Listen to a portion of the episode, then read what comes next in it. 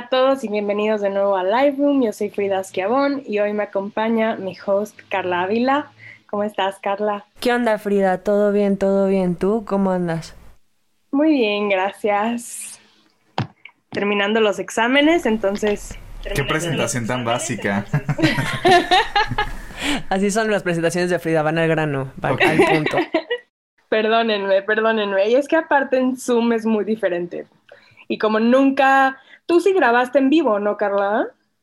Sí, sí, yo, yo empecé Lightroom desde que Lightroom empezó. Sí, es que en vivo está mucho más padre, yo creo, pero... Sí, es muy distinto. Zoom es lo único que nos queda. Pero hey, bueno, hablando de en vivo, por lo menos hoy sí tengo la oportunidad de estar aquí con mi buen amigo Kurt. Hola. Estoy saludando con la mano. Está saludando la pantalla en este momento. Se pueden imaginar el saludo. Pero bueno, ¿cómo, cómo estás, Kurt? Gracias por tenernos a esta hora. No, no es tan tarde, pero pues acabas de salir de trabajar. Sabemos que pues sí, nos hiciste un espacio y te lo agradecemos muchísimo. No, con todo gusto. Y aparte estás a punto de salir de viaje, ¿no? Sí. Sí. sí, pues, este, sí, justamente es, es un horario que yo ya debía haber salido de trabajar porque según esto yo acabo de trabajar a las seis. Pero pues bueno, hoy, hoy dio la coincidencia de que tenemos una junta, el equipo de marketing, y yo soy, yo soy mercadólogo, eh, donde pues se supone que es como casi el final de la semana, donde todos platicamos cómo nos fue, cómo nos sentimos. Es como una plática de amigos, pero forzada, ¿sabes? Porque como que a huevo tienes que estar ahí. Y pues luego la plática, pues la gente se emociona y yo realmente yo ya quiero irme, o sea, bueno, no irme a mi casa, pero yo ya quiero desconectarme, yo quiero, no sé, ver series, lo que sea, pero... O grabar un podcast, ¿sabes? O sea, no, no quiero seguir platicando sobre si Alexa o Google Home es más chido. Pero bueno, más o menos como ya nos platicó Kurt, bueno, no solamente es mercadólogo, la, de la carrera de marketing y comunicación. Me acabas de decir y me has dicho 30 mil veces y siempre se me olvida. Me quedo más como con el marketing, ¿sabes? Todo el mundo ubica solo el marketing, pero no, también comunicación. Así es. y pues bueno, Kurt y yo nos conocemos desde hace ya 10 años. 10 años. 10 años, es una cosa muy loca. Empezamos en nuestra, primera banda la tuvimos juntos. A los 16 años. A los 16 años. Ganamos nuestro primer festival, nuestra primera tocada. festival escolar, sí. Un festival escolar y lo ganamos, bien, bien orgullosos, pero, pero bueno. ¿Qué eran? ¿Los Daniels o DLD quienes nos dieron el premio? Fue... Creo que era DLD, ¿no? Creo que era DLD. Creo que sí. Bueno, eso ocurrió. Kurt continuó con su carrera profesional de marketing y con su carrera como músico. Y pues ahorita, um, si alguien por aquí no lo ubica, está, es una figura muy presente en la escena mexicana del pop punk. Está en una banda llamada May Sunday que lleva acá, que, o sea, como 10 años, 5 años. 10 años. No, no dije. Me quedé con el 10. Ah, no, lleva que como, sí, 5 años. Cinco, es la mitad del tiempo que llevamos conociéndonos. básicamente. Yeah. ok. Estuvimos en dos bandas primero, después tuviste una con, con amigos del tech, ¿no? Ajá. Ajá. Bang. tocábamos covers de Blink 182. Regresaste a tus raíces, muy duro. Regresé a mis raíces, totalmente. Y pues bueno, después fue luego, luego May Sunday, ¿no? Sí. Realmente. Fue como a los seis meses, o sea, es que también como que con Bang nos dimos cuenta que, pues la neta a nadie le interesaba tocar en una banda más que a mí, entonces... suele fue pasar. Como de, mm, pues bueno, me voy a separar de ustedes, amigos. Y pues como que ya todos estaban en su rollo, entonces o sea, fue muy fácil. Sí. Como cada quien partir caminos y cada quien hizo sus bandas. Porque de hecho hasta yo tocaba con... O sea, Charlie, que era el guitarrista de Bang, eh, empezó a tocar bajo en una banda que es de satélite que se llamaba Kumatora. Y pues les fue bastante bien. Digo, ya se separaron también, pero pero les iba muy bien. Sí, sí, sí, recuerdo esos, esos tiempos. Buenas épocas. Buenas épocas. ¿De qué género es la banda? Era como math rock, más o menos. Pero sí tenía sus tintes de hardcore por ahí de repente, pero, pero no tanto. Era como un tipo. Híjole, es que no te lo sabría describir. están en, en, servicios de streaming, ¿sabes? creo que están en Spotify. Ok, pueden buscar Kumatora en Spotify y, verlo por ustedes. Es como math rock hardcore millennial así te los puedo definir. Pero bueno, qué, bueno que, sacas este punto, porque justamente estas épocas eran como la transición de preparatoria ya a la carrera, ¿no? Si no mal recuerdo, justamente. Pero pues bueno, tú fuiste de esas pocas almas que sobrevivieron la transición, si lo pensamos de alguna manera. Había tantas bandas en prepa y pues ya entras a la carrera, cada quien se va como por su lado. Y pues ahí medio muere, ¿no? Era, más fácil juntarte en un garage cuando estabas en la prepa que pues estudiando una licenciatura, una ingeniería, un lo que sea. Exactamente. Pero tú continuaste, tú dijiste, no, yo sí amo la música, yo sí quiero meterla a mi banda, yo sí quiero tener un proyecto, yo sí quiero estar haciendo esto porque genuinamente es algo que quiero hacer. Exactamente. Entonces, ¿cómo fue como para ti esta, este proceso de tener como dos líneas paralelas en tu vida o sea, de cosas que estaban ocurriendo. O sea, le estás dando prioridad a tu carrera de marketing y también le estás dando prioridad a sacar esta banda adelante. Entonces, ¿cómo fue, ese proceso? La verdad es que sí fue bien difícil, ¿eh? O sea, no, te voy a mentir, sí... Al principio era muy sencillo-ish, porque como apenas iba empezando la banda, era de que nada más ensayos este, en casa de Beto, que es el baterista, eh, pues realmente ensayábamos en su casa eh, los sábados, entonces estaba bastante fácil, ¿no? O sea, todo comenzó muy muy tranquilo, muy sencillo. Entonces yo agarré la banda como conejillo de indias dentro de la carrera. Entonces como que mm. muchos proyectos de, de, marketing de la escuela, yo en vez de, de, crear una empresa nueva o crear una aplicación que te solucionara la vida o como cualquier mil de las mil proyectos que haces en la escuela que no te sirven para nada, yo dije como pues la neta voy a aplicarlo en algo que a mí me encanta. Entonces, qué mejor que en mi banda, que pues digo, quien quita y pega. Y pues tal cual, empezó a funcionar, empezamos este con un nombre diferente al que tenemos ahorita.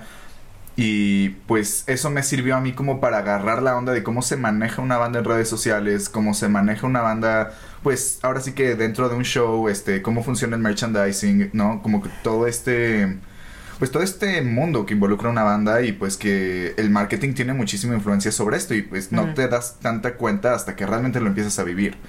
¿no? Y pues bueno, todos estos proyectos de la carrera me empezaron a servir para pues para echarle ganas a la banda, para hacer posteos en redes sociales, para hacer diferentes estilos de copies, para ver cómo qué contenido le gusta más a la gente, con qué enganchas más, con qué te comentan, con qué te, ¿sabes? O sea, como que pues vas viendo prueba y error tal cual, ¿no? Y pues lo chido es que en la escuela pues vas llevando un registro. Entonces ya podía, era muy fácil de que en las clases de, este, de marketing, este, de marketing digital, podías ir viendo como, pues cómo iba el performance de la banda, ¿no? Entonces podías ver que las estadísticas, te enseñaban a leer las estadísticas de las redes sociales. Entonces ya podías entender que, pues qué es el reach, qué son los impactos, qué es el engagement, ¿no? O sea, qué es el engagement rate, qué significa eh, tener un buen engagement rate, cuáles son los porcentajes más comunes, ¿no? Este, cómo saber si un influencer sí te sirve o no te sirve, ¿no? Entonces, por ejemplo, muchas cosas que yo empecé a hacer en la banda al principio que creo que nos empezó a funcionar hasta después, fue que antes de que saliera nuestro primer EP, nosotros no teníamos nada en redes. Bueno, habíamos sacado dos demos que están horribles, pero... un video y todo. Exacto, ¿no? O sea, el otro día vi el video y te lo juro me dio un cringe impresionante. Pero pues bueno, creo que es parte de crecer, ¿no? Sí. Entonces, después de esto, que con estas dos canciones demos que estuvimos moviendo, nos empezó a ayudar a posicionarnos como, pues dentro de las bandas chiquitas de la escena, ¿no? Como de, hey, existimos, ¿no? O sea, mínimo, somos parte del montón de bandas que están queriendo resaltar. Ahora, ¿qué fue lo que nos hizo diferentes? Fue que a partir de que hicimos el cambio de nombre, porque pues, nos dimos cuenta que nos llamábamos Set Up Kid era un nombre muy complicado para decir. La gente siempre nos decía, ¿cómo se llaman? Y era como, no, pues Setup Kid. Era mucho rollo. Entonces, este, la gente como que no, no enganchaba con ese nombre. Entonces nos dimos cuenta que igual y había que cambiar el nombre, ¿no? O sea, necesitábamos un nombre que fuera más catchy, que fuera más sencillo de recordar, que no fuera tan difícil de pronunciar.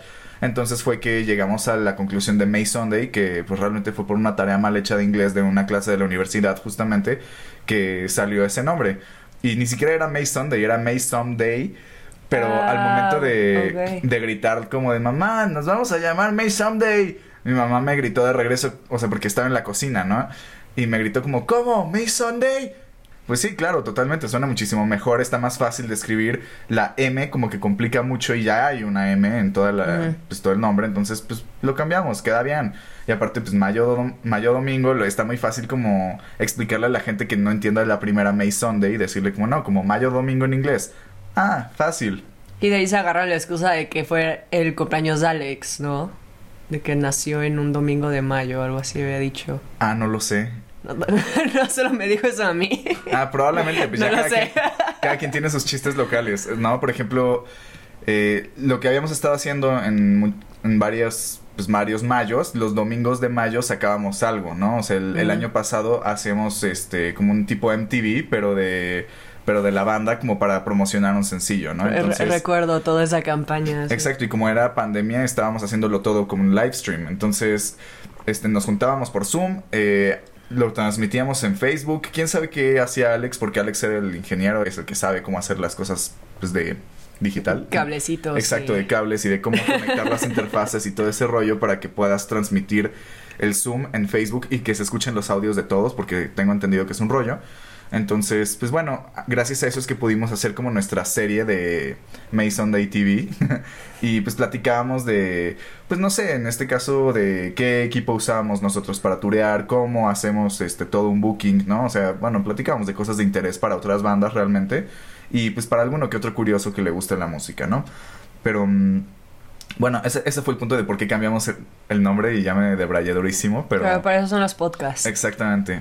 No, pero está increíble porque lo, lo vuelves tu marca, que es en realidad como que lo que pasa en redes sociales. O sea, tienes que volver tu nombre o tu artista, al final una marca y algo que la gente quiera comprar, que quiera ver, que quiera meterse a escuchar, que sea interesante. Y está increíble que justo haya- hayan agarrado el domingo de, los, de mayo, porque está padre, le- les queda, o sea, queda perfecto, ¿sabes? Y con una, por ejemplo, un artista que tenga su nombre normal, pues a lo mejor no tienes esas opciones, pero sí con una banda sí. Entonces está muy padre que lo hayas dicho. Exacto, no, y sabes que es cosa de, pues de literal ser lo más creativo que puedas y pues debrayar durísimo, debrayar y debraya y debraya toda la vida que puedas, ¿no? Porque, por ejemplo, también nosotros somos de ciudad satélite, ¿no? Entonces, con los cuatro somos de ciudad satélite o de, pues bueno, Alex es el que vive más lejos, pero está como literal Ay, en la está aquí orillita, al lado. ¿no? En- Entonces sí, sigue contando.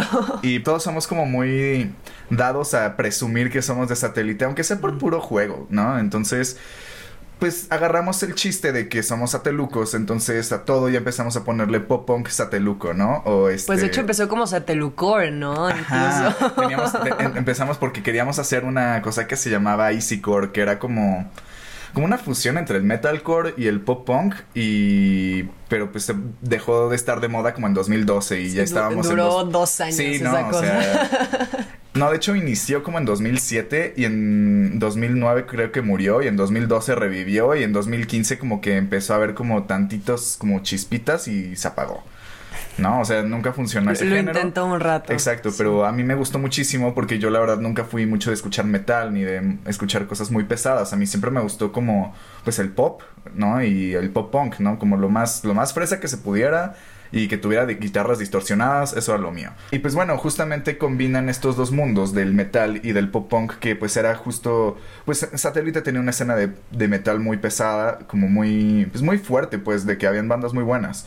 Pero pues bueno, el punto es que yo, nosotros queríamos empezar a hacer como este easy core como tal y por eso empezamos a decir como de bueno, como o sea, como decíamos que la escena de satélite era core, era satelucore, entonces pues nosotros empezamos a poner como no, pues éramos, o sea, May Sunday, bueno, era Setup Kid y era pues satelucore.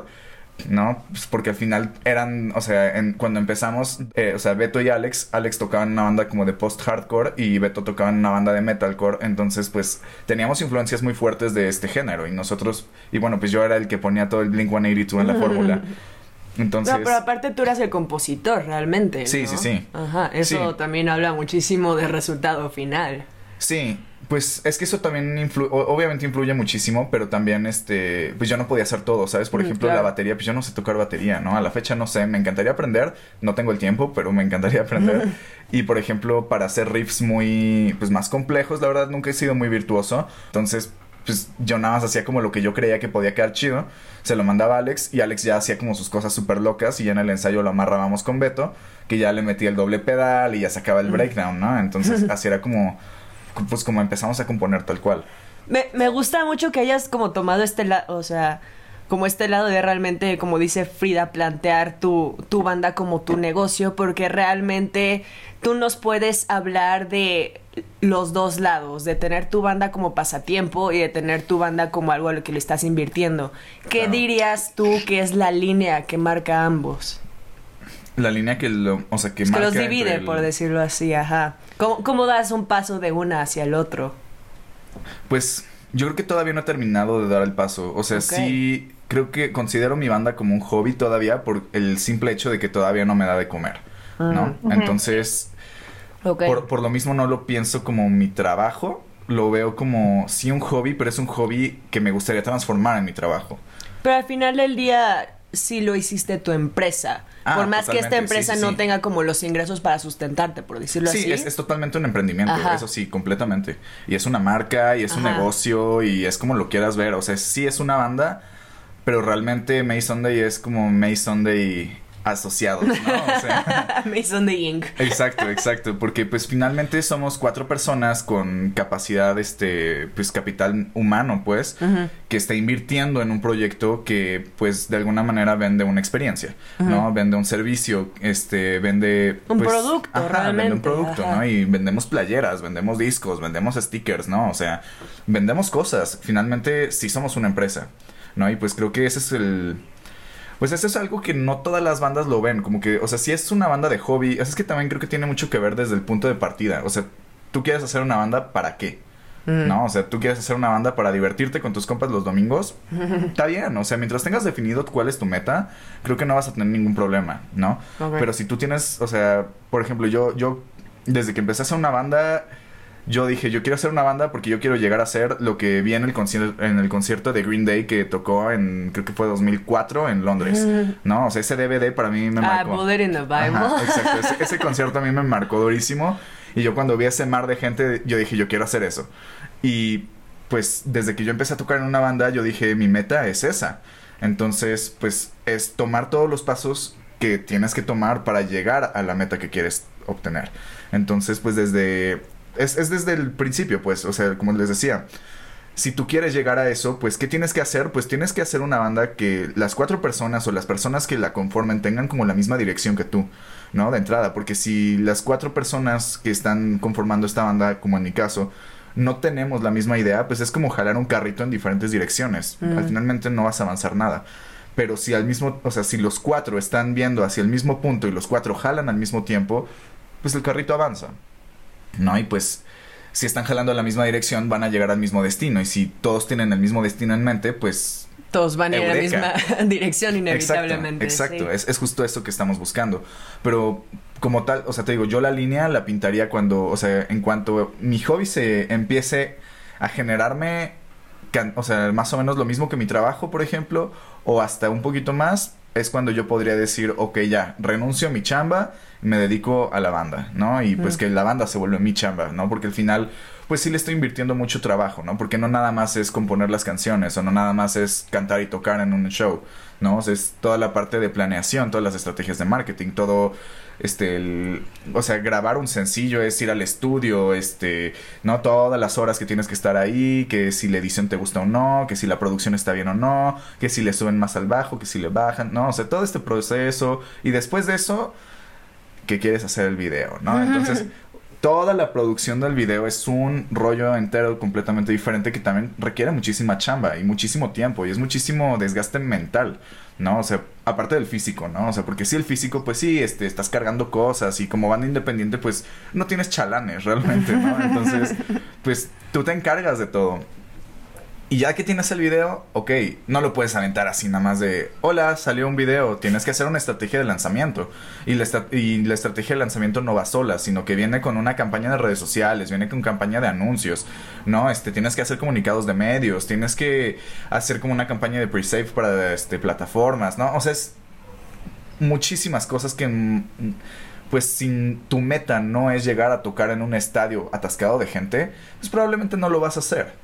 ¿No? No. Entonces, si tu meta realmente es tocar los domingos en un McCarthy's, pues probablemente dices, pues, yo para qué voy a hacer un video y me va a gastar tanto varo, tanto, no sé, tanto desgaste mental. Yo solamente quiero ensayar los domingos con mis compas, este, sacar tres rolas de Led Zeppelin, unas de ACDC, tocar en el McCarthy's en la noche y que todos me aplaudan. Pues también, también es válido, o sea, se Sí, vale, claro. pero pues depende mucho tú que quieras, ¿no? Mm. Pero pues es- eso es como mi, mi, pues mi drive, ¿no? O sea, como así pienso. Por ahí va. Pero está cool porque, o sea, si lo piensas, realmente lo que estaría pasando aquí, o sea, en este escenario hipotético en el que ya realmente tu banda sea tu empresa de como tiempo completo. O sea, realmente tú sí estás aplicando tu carrera tal como la estudiaste a una empresa. O sea, no saliste a ser empleado de nadie. Bueno, o sea, ahorita sí, pero entre comillas. o sea, pero al final del día, o sea, no, no acabaste haciendo algo que no estudiaste, por decirlo así. El hecho de ser músico, pues significa todavía que todas las herramientas que viste en los cuatro años de carrera siguen siendo súper pertinentes para tu proyecto en general. Claro. Y no solamente porque tú eres el cantante o el guitarrista, sino porque tú eres esa persona que maneja todos esos detalles. Pues, o tal vez no los manejo todos, pero al menos sé qué está sucediendo, ¿no? Y creo que el, el estar consciente de qué está pasando y el poder estar identificando todo lo que está sucediendo y poder leerlo más bien. O sea, creo que, o sea, por ejemplo, yo no siempre hago las campañas de anuncios de mi banda, ¿no? Ya como que pues entre toda la banda pues hemos aprendido, este, les he enseñado ya un poquito, entre ellos han investigado, ¿no? Entonces ya, por ejemplo, hay cosas que ya se pueden delegar entre todos, pero yo, por ejemplo, siempre estoy sobres. ¿no? O sea, estoy viendo que si la campaña está bien, o sea, qué resultados está teniendo, si hay algún rollo que veo que igual y no sé, por la cantidad que estamos metiendo, tal vez no está dando los impactos que queremos, dónde está el problema, ¿no? O sea, ¿qué es lo que está pasando? ¿En dónde está el asunto? Si el engagement es el que está mal, ah, pues igual y la segmentación no fue correcta, ¿no? O igual y, este, no sé, pues casi siempre los problemas son de segmentación de mercado, ¿no? O sea, Casi siempre va por ahí. Entonces es una vez que ves, que identificas, o sea, pues es, es, que sí, la carrera de marketing me ayudó muchísimo a mí para, por ejemplo, en la parte digital específicamente, me ayudó mucho a identificar dónde están los problemas, ¿no? Y una vez que ya sabes dónde está el problema, puedes empezar a ver cómo lo solucionas. ¿no? Entonces, si tu problema es que, ay, es que nadie me está comentando mis fotos, o ay, es que nadie me está dando like, bueno, ya estás viendo que hay un problema. ¿Por qué no están este, dándole like a tus fotos? ¿Por qué no están comentando? Ves la foto y dices, ah, no, pues la foto está bien fea, ¿no? Entonces, pues igual y tienes que mejorar tu contenido fotográfico, ¿no? O, por ejemplo, igual y tienes una buena foto, pero no tienes comentarios. Bueno, ¿qué estás haciendo tú para invitar a la audiencia a que comenten en tu foto, ¿no? O sea, yo una vez hice un experimento porque justamente dije, o sea, no, no están comentando en mis fotos de, mi Instagram personal, ¿no? Yo dije, pues, ¿cómo le puedo hacer? Porque veo que tengo amigos que tienen 80 comentarios y es como de... Y un día dije, bueno, vamos a hacer el experimento y salgo literal posando al lado de una pared y puse, esta foto se comenta con... y puse un emoji. Y me llegaron un buen de comentarios con el emoji y dije, lo logré. O sea, muchas veces es la solución es muchísimo más fácil de lo que crees porque pues tienes que pedir lo que quieres, ¿no? Al final de cuentas, ¿no? O sea, tampoco vas a estar rogándole a todos por likes, pero pues no sé, o sea, puedes hacer experimentos, ¿no? Normalmente el like llega cuando la foto es relevante o por lo menos le llama la atención a la persona que lo está viendo, ¿no? O la persona comenta cuando tiene algo que decir acerca de la foto o cuando le estás preguntando algo, ¿no? O sea, Muchas veces haces en Facebook, no sé, compartes un meme y te dan likes, hay gente que te contesta jajaja, ja, ja, ¿no? Pero si tú realmente quieres generar una conversación, tienes que invitar a la conversación, ¿no? O sea, difícilmente alguien va a llegar a tu post a decirte, bueno, a menos que sea un post muy amarillista o de que, ¿sabes? Así muy controversial, pues ya te van a decir como de, ya no pienso igual. Y ahí dije otra vez la palabra, lo siento. Pero, por ejemplo, es, es algo que pasa mucho en TikTok, ¿no? TikTok es una plataforma súper específica, súper interesante, que tiene un algoritmo muy, muy definido. Entonces, yo, por ejemplo, algo que se me olvida mucho en TikTok es que tienes que invitar a la, a la audiencia a que interactúe contigo, ¿no? Tienes que decirles... Eh, ¿Qué les, les gustó? Este, ¿Qué opinan ustedes? No sé, o sea, haces un contenido en la pantalla, tu video, lo que quieras, y pones en el copy como, no sé, este, hace poquito hice uno con, con este Pokémon que tengo aquí en la mano que me ayuda a quitarme el estrés. Es un Raichu. Sí. eh, le subí una foto, o sea, como un video del unboxing y publiqué como de, pues ustedes cómo le pondrían de nombre. Y la gente me empezó a comentar como de, no sé, yo le pondría este Horacio, ¿no? O sea, como que te comentan nombres y pues aunque ni siquiera los vayas a pelar. Horacio. Aunque ni siquiera los vayas a pelar, es, o sea, la gente empieza a interactuar contigo y esa interacción se transforma en que más gente empieza a verlo, porque TikTok ya ve que ese, ese contenido es relevante y por algo la gente está contestando. Entonces, mientras tú más generas conversación, es más probable que tengas un reach más amplio o, más reproducciones de tu video o este o más likes en tu foto, porque finalmente le llega más gente. Entonces, es como ir encontrando esas cosas que le va gustando a tu audiencia Y pues bueno, o sea, al final no es que haya necesitado estudiar marketing para descubrir que tengo que preguntarle a la gente qué opina para que me comente, ¿no? O sea, pero lo que sí me ayudó, por ejemplo, es la parte de los hashtags, ¿no? O sea, qué tipo de audiencia quiero que le llegue este contenido, ¿no? Eh, hace poco subí un video de, de mi papá y mi madrastra con un filtro de anime y ese video se hizo viral en TikTok. Ahorita ya pasó el millón de reproducciones. Y yo sigo impresionadísimo porque mis videos no pasaban de 200 reproducciones. excepto ese. Y lo que yo creo que pasó y por lo que tuvo éxito ese TikTok fue que hice como muy cuidadoso todo. Como que al momento que yo vi el contenido, porque era un video que le mandaron a mi hermano diciéndole como de, hoy no somos anime, porque mi hermano sí le gusta el anime. yo dije como, es súper chistoso el contenido a mí me dio muchísima risa, se me hizo como, pues de esos clásicos papás mexicanos, ¿no? Entonces dije, esto creo que puede ir bien para TikTok.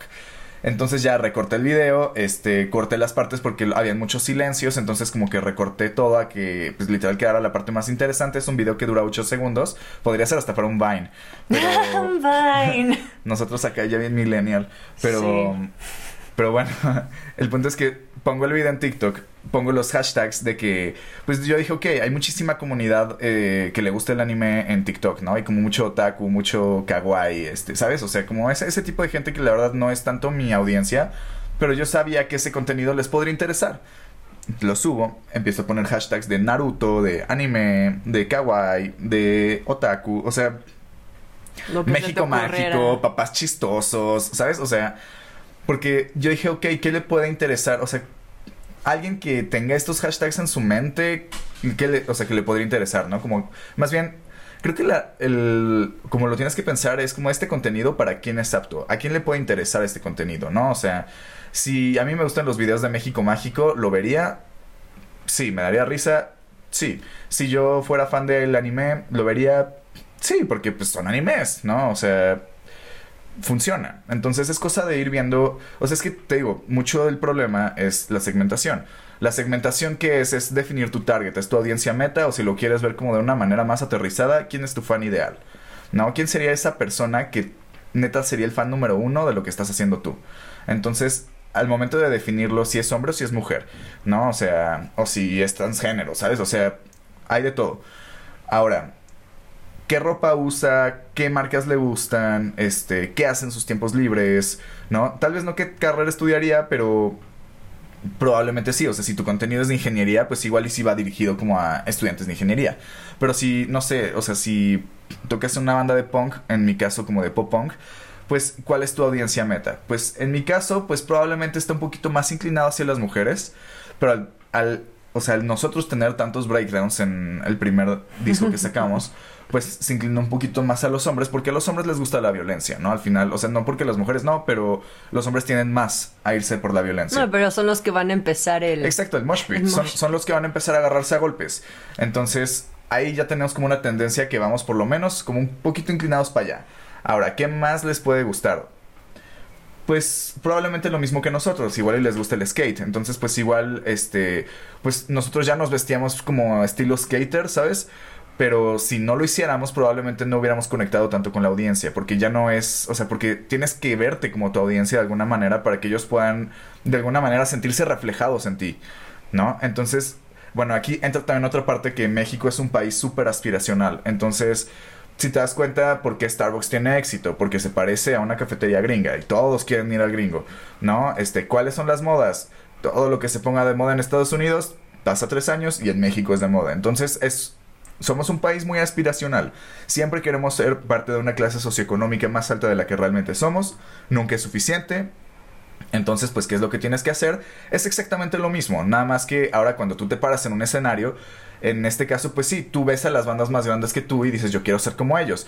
Pero también tienes que entender que cuando tú estás en un escenario va a haber morritos que van a querer ser como tú. Entonces, de alguna manera tienes ahí una responsabilidad de, pues no sé, o sea, bueno, ya, ya como debrayando un poquito, no, no creo que eh, sea de Braille, porque creo que estamos yendo en un camino que realmente como que ayuda a la audiencia, ¿sabes? Quien pues esté escuchando esto, creo que genuinamente va a sacar puntos muy importantes. Entonces, por favor, continúa libremente. No, y aparte es, es una de nuestras preguntas, en realidad. O sea, las responsabilidades que existen, que están atadas a la exposición en redes sociales al final del día. Claro.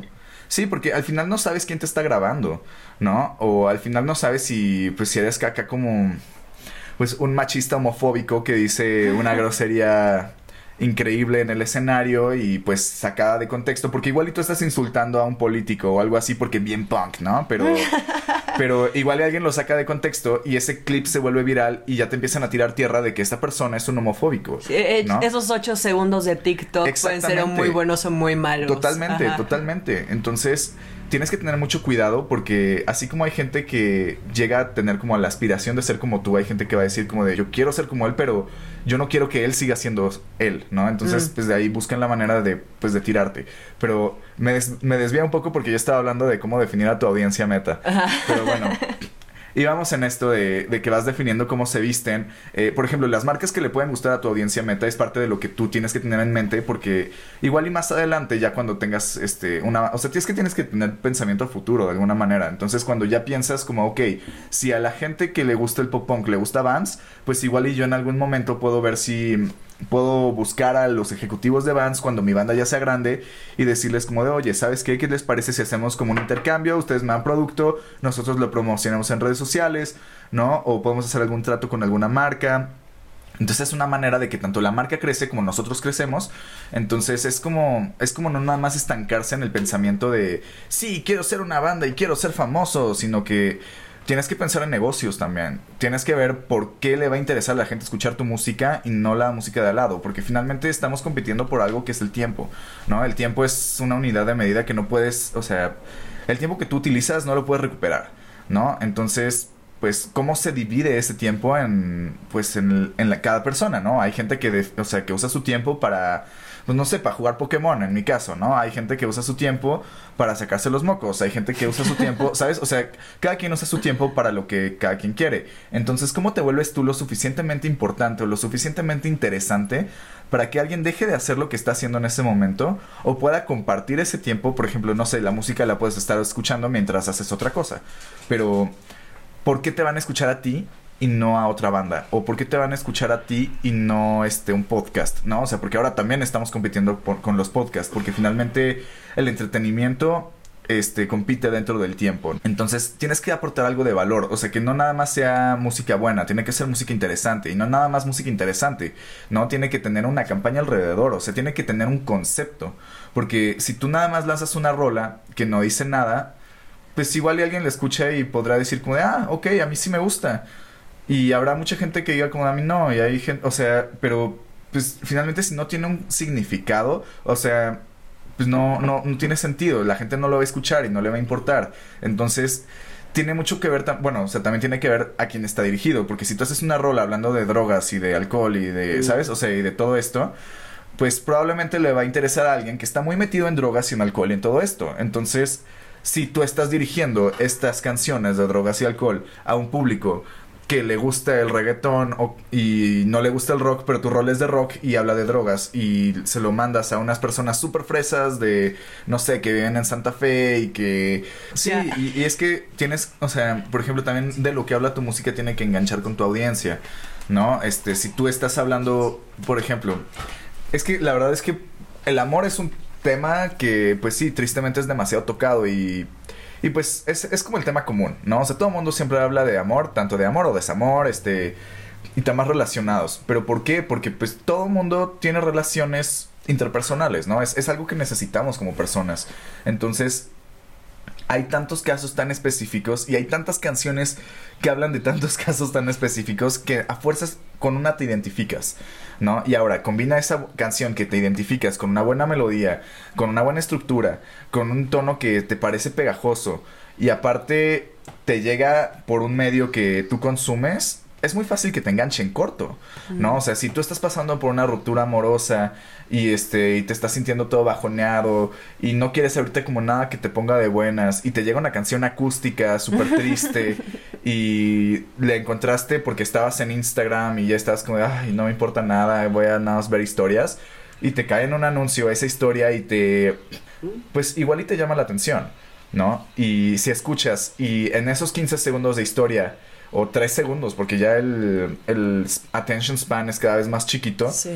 Te enganchan esos acordes, o te engancha esa melodía, o te engancha tantito, igual le das chance y dices, ok, me echo los 15 segundos de anuncio.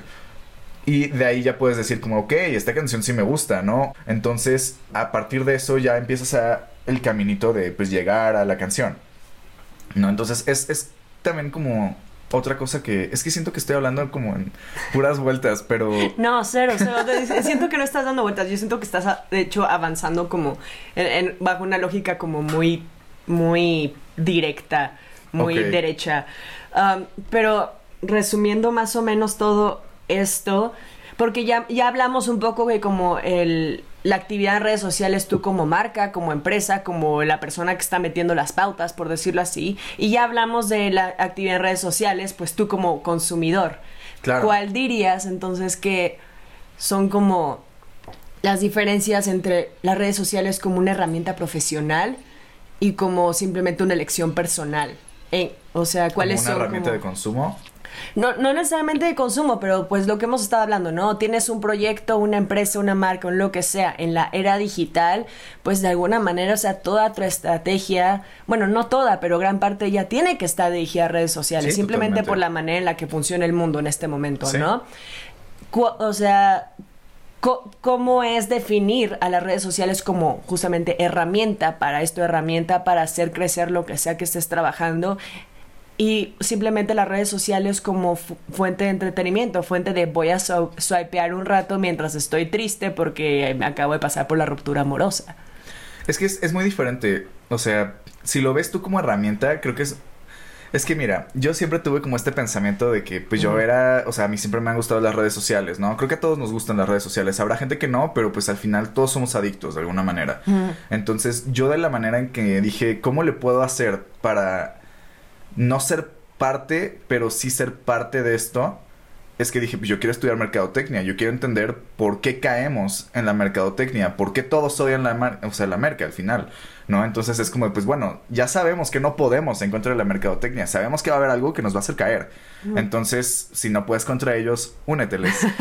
ese fue mi, mi driver, ¿no? O sea, de ahí fue cuando dije, pues sí, la merca es lo mío. Entonces, al usar tú una red social como una herramienta para el consumo de la gente, pues es que yo, yo siempre he visto la mercadotecnia como si fuera la fuerza en Star Wars. me encanta, me fascina.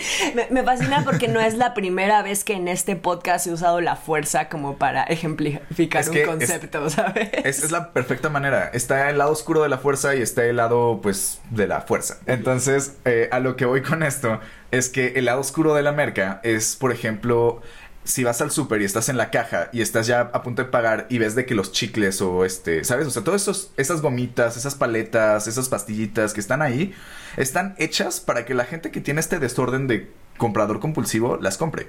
Entonces es pues es, es, mercadotecnia dirigida a gente que ya tiene un problema. Y en vez de ayudarles a que solucionen su problema, lo incitan a que lo hagan más. Porque ya no nada más es un producto, son muchísimos. Es, hay, o sea, hay una cantidad enorme de productos en ese pedacito de súper. ¿No? Y por supuesto que yo he caído y pues, pero pues me gusta saber que estoy cayendo, ¿no? Y no me gusta creer que fue mi decisión. No, yo sé que no es al 100% mi decisión, pero bueno, este es el lado oscuro el lado donde tú te aprovechas de los desórdenes mentales de la gente para, pues, para que consuman tu producto. Eso es, a mí, eso es lo que me da miedo de la mercadotecnia, ¿no? Pero pues bueno, es, es bueno saber que existe. Y está el lado chido de la fuerza, donde... donde es que el otro día había un debate que se los recomiendo mucho si tienen 45 minutos de su vida, que es de Diego Rusarín contra Carlos Muñoz, el máster. y bueno, Diego Rusarín le pone una arrastrada buenísima. Y bueno, lo que hablaban aquí y los puntos de vista que estaban como en choque era que uno decía que la mercadotecnia la usan para ayudar a la gente, ¿no? Y pues de alguna manera depende cómo sea tu enfoque, es si sí estás ayudando o no, porque por lo mismo este, la mercadotecnia puede ayudar a la gente en el sentido de que si yo, por ejemplo, te doy una asesoría de marketing a ti a tu banda y a tu banda le empieza a ir bien después de los consejos que yo te di, usaste la mercadotecnia para ayudar a alguien. Pero si al mismo tiempo este, tú estás usando la mercadotecnia para vender algo que está increíble y a la mera hora tú entregas algo más chiquito, pues lo estás usando para engañar a la gente. Entonces es como la mercadotecnia es un engaño o es una ayuda. Entonces, pues no es como que sea una u otra, siempre son las dos juntas, ¿no? Porque al final tienes que saber cómo vender algo, ¿no? O sea, si vas a vender un vaso con agua, pues no lo puedes vender como un vaso con agua normal, tiene que ser el vaso con agua, ¿no? ¿Y por qué tu vaso con agua es mejor?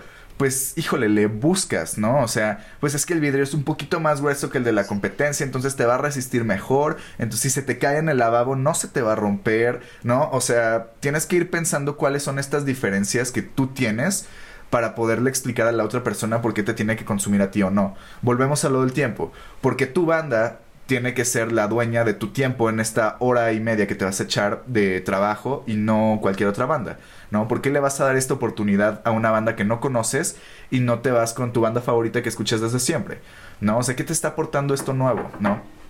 Entonces ahí es cuando entra esto de que, no sé, o sea, si a ti te gusta el, no sé, un género de música en especial y no sé, en algún momento te vas en el coche con un compa y te ponen otro género y te llama la atención y dices, ah, pues esto está chido también. Entonces ahí ya tuviste una exposición a un, pues a algo diferente a lo que a ti te gusta. Pero también, o sea, el reto que tenemos como, como bandas, como mercadólogos, como personas, es que si tú tienes un proyecto, es cómo hacerle para que llegues a los oídos de la gente que es probable que le guste tu, o sea, tu música, ¿no? O sea, cómo hacerle para que ellos sepan que tú existes, ¿no? Entonces aquí llegamos a, un, a una cosa que se llama el funnel de ventas, de marketing. ¿no? Y el funnel se consiste, consiste en que primero está, o sea, empezamos como por el punto más amplio, ¿no? La audiencia, que es el mundo entero. Después de esa audiencia empieza como, no es cierto, primero es el mundo y luego es tu audiencia. La audiencia es toda esta gente que es propensa o, o que junta las características que tú estás buscando de alguien que le pueda gustar tu música. Después de esto viene una parte que se llama consideración. La parte de ah no es cierto, viene la parte que se llama awareness. El awareness es que toda esta audiencia que le gusta el género sabe que existes. No te ha escuchado, sabe que existe solamente. Y ese es el awareness, ¿no? Que saben, que, que sepan que es, o sea, que entre todo el mundo de productos que hay, que estás tú. Sí, que han visto el nombre de tu banda en un cartel. Exactamente. Que han escuchado que alguien habla de la banda, que alguien ha escuchado algo. Eso es el awareness. Después del awareness viene la parte que se llama consideración. la consideración es como cuando tú ves un producto en Amazon que te gusta muchísimo y dices, ah, ¿lo compraré o no lo compraré? ¿No? Eso es la parte de consideración. Y de ahí a que pases a la parte de pues de la transacción, que es ya cuando decides si comprar el producto o en este caso si escuchar la música de esta banda, es, es, una línea bien delgadita, pero bien, bien, pues bien tediosa, porque ahí es cuando tú como mercadólogo tienes que hacerle como de el empujoncito para que pues sí te escuchen, o sea, que esa consideración del escucharé o no sea un, pues ya los quiero escuchar, ¿no? O que sea un, ah, llegando a mi casa los escucho, ¿no? Tienes que generar esa expectativa. Entonces, una vez que ya te escuchan, es cuando ya dicen, ok, me gusta, entonces ya, ya pasaste la parte de la consideración, ya pasaste la transacción, y ahora viene la parte de abajo del, de la transacción, que es la recompra, ¿no? Y ahí es cuando decides, ok, es una banda que sí me gustó, me gustó mucho el EP, me lo vuelvo a echar. Entonces, después de eso, viene una parte que se llama ya la fidelización del cliente, ¿no? Que ya es cuando mm, ya una vez que te hayan comprado, es cuando tú como empresa, tú como marca, tú como banda, tienes que ver qué fue lo que le gustó y a partir de ahí empezar a buscar cómo hacerle para que esta persona no pierda como esto que le haya gustado y que lo pueda seguir teniendo cada vez que va. Por ejemplo, eh, como banda, pues tienes que estar sacando rolas dos, tres seguido. Por eso ya sí se usa sacar discos, pero se usa, siento que se usa más como para currículum. Y no tanto como para, o sea, no tanto como que vas a turear un disco, más bien tureas sencillos, ¿no? O sea, todo va dirigido como a este consumo chiquito. Porque pues volvemos a lo mismo, nuestro attention span cada vez es más chico, entonces difícilmente nos vamos a aventar un disco completo y muy más fácilmente vamos a decir, ah, sacaron una canción nueva, me la he hecho. Pero bueno, cuando ya vas como fan a un show saludas a los de la banda y la banda te dice como, hey, ¿qué onda? Ya, o sea, y te reconocen. No sé, o sea, creo que esa esta parte es como tú fidelizas a tu cliente en el sentido, bueno, o sea, enfocado en una banda, ¿no? O sea, los vuelves casi tus amigos, ¿no? Porque al final, pues, sí, o sea, tú como banda al final vas a necesitar que te compren un disco, que te compren una playera, ¿no? Eso es algo que la gente agradece muchísimo y, desde, y después de un show, imagínate que eres una banda abridora de una banda grandota, ¿no? Una vez, si ya están consumiendo el género que le gusta y tú consideras que tu banda es buena y que puedes ofrecer la misma calidad o algo que tenga de diferencia, pues ahí es cuando puedes darte cuenta que pues es la misma audiencia, ¿no? Entonces al final puedes empezar a regalar stickers y una vez que te empiecen a conocer, tú ya les diste una razón para que te escucharan, tú ya fuiste buena onda primero con ellos, ya les diste una razón, ya los comprometiste de alguna manera para que dijeran, ok, va, los voy a escuchar. Entonces de ahí es cuando dicen como de, ah, sí me gustaron, ¿eh? Pues igual el próximo show vamos a verlos. Y pues igual ahí es cuando ya llegan al show y ya te compran playeras, ¿no? Pero bueno, ahí también entra otro factor, que es el diseño de las playeras, porque, no, es que cada cosa tiene su factor, ¿no? Y pues el diseño gráfico es súper importante, o sea, tienes que tener toda tu imagen súper, súper bien pulida y súper bien hecha para que la gente, pues le llame la atención. Siempre existe la posibilidad de que le guste a alguien, ¿no? Entonces, eso es, es es branding, o sea, tienes que estar en todos lados. Y supongo que aplica de la misma manera para las redes sociales, ¿no? O sea, la, la, imagen, el tipo de contenido que subes, el tipo incluso del lenguaje que tienes dentro de la plataforma. ¿Cómo dirías que es como, no voy a decir estrategia porque no es una estrategia todavía en este punto, pero para las bandas que pues no tienen como todo este background en mercadotecnia, en psicología del consumidor, ¿cuál, es como una buena manera en la que ellos pueden evaluar qué redes sociales les convienen, qué estrategias les convienen, no sé, justamente poderse acercar un poco más a su audiencia empleando las, las maneras que nos has, nos has platicado. Sí, claro, pero o sea, tú, tú no, ahorita nos lo has platicado como súper claro. Realmente yo me sentí como en uno de tus cursos de mercadotecnia para bandas, ¿sabes? Para quien no lo sepa, ahorita decimos las redes sociales de Kurt, pero él da cursos de marketing para bandas súper útiles, súper completos, súper bien explicados. Entonces, explicados con bolitas y palitos. Exacto, lit, lit, lit, lit va dirigido a quienes no tienen la más mínima idea de qué está ocurriendo. Entonces, si ustedes están interesados, ahí le mandan un mensaje. ahorita decimos a dónde. Pero pues bueno, o sea, sí, regresando a la pregunta, ¿cuál es una buena manera de empezar medio a darte cuenta por dónde te tienes que ir? Pues mira, es bien fácil usar Google, la verdad. O sea, suena, suena chiste, pero de verdad, por ejemplo, es que creo que todo parte desde a quién, o sea, quién quieres que sea tu fan, ¿no? O quién escuche esa música, ¿no? O sea, no sé si vas a tocar un género, por ejemplo, no sé, electropop, pues a quién le gusta el electropop, qué edades tienen. ¿No? Entonces, una vez que te das cuenta de qué edades tienen, pues ok, puedes googlear qué redes sociales usa la gente de tal y tal edad, ¿no? O no sé, o sea, si tu música es como indie pop, eh, ok, ¿a quién le gusta el indie pop? ¿Qué festivales hay de indie pop? ¿No? Entonces ya empiezas a ver, no, pues que el Corona Capital, ¿no? Ok, va este, quién va al Corona Capital, ¿no? ¿Qué bandas tocan en el Corona Capital? Entonces empiezas a buscar qué bandas hay, más o menos empiezas a investigar como qué rangos de edades hay en, esta, en este tipo de festivales. Creo que mucho tiene que ver el scouting, o sea, digo, ahorita no se puede tanto, pero en su tiempo es como pues ve a los shows de las bandas que te gusten o este empieza a investigar qué bandas de ese género hay en tu país o en tu localidad, ¿no? Ver qué, o sea, qué gente le gusta y pues ya más o menos te vas dando una idea de qué edades tienen. Una vez que tienes una idea de qué edades tienen, pues es muy fácil ya empezar a definir como, pues por ejemplo, ya ahorita Facebook para mira, te, te lo voy a poner como una, un aproximado, ¿no?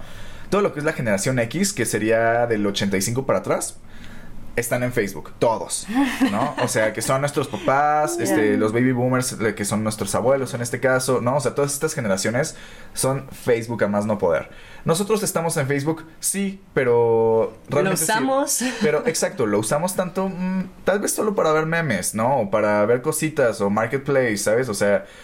La verdad es que Facebook ha hecho muy buen trabajo en, reinventarse para que pues, sigas consumiéndolo, ¿no? Porque pues, siguen vivos y empezaron desde hace un buen. Entonces, ok, si tú tienes una banda, lo recomendable es que él vaya dirigido a las audiencias chicas, porque finalmente, pues mientras más grande la audiencia, menos te van a pelar, ¿no? Entonces, ah, tienes que encontrar esto que pueda ayudarte a que tu arte, pues crezca y pueda este arte darte de comer. Me, me fascina las veces que grabamos el programa y que llegamos como con preguntas en mente y un tema en mente y acaba, se nos acaba volteando así neta en 360 por como el input que tiene el invitado. Y creo que fue gran parte de lo que pasó aquí porque llegamos como planeando hacer como pues sí una pequeña guía por decirlo así a los músicos que solo son músicos de cómo empezar a moverse de cómo por dónde pueden agarrar como darles un poco de idea de pues cómo realmente emprender su proyecto de manera más propia y creo que la conclusión que podemos sacar es que las redes sociales, a pesar de que son una, son una herramienta extremadamente valiosa en esta era, porque como lo dijimos ya varias veces, es la era digital, querramos o no, de todos modos el contacto y la interacción y la comunicación y como dijimos el diálogo sigue siendo la premisa clave para absolutamente todo. Sí, sí, sí. No, y, y la verdad es que la interacción personal, o sea, es clave de todo, ¿no? Y por ejemplo, el, marketing, ahora sí que el, tip de la vida, ¿no? El marketing más efectivo de todos, el que siempre le va a ganar a todos, es el marketing de boca en boca, ¿no? O sea, el ejemplo que a mí me ponían en la escuela era, ok, eres papá primerizo, no conoces a, o sea, te mudaste de ciudad y solo conoces a la gente de tu trabajo, ¿no? Tienes un hijo. Tu hijo se enferma. ¿A qué doctor lo llevas? ¿Al que te sale en Facebook?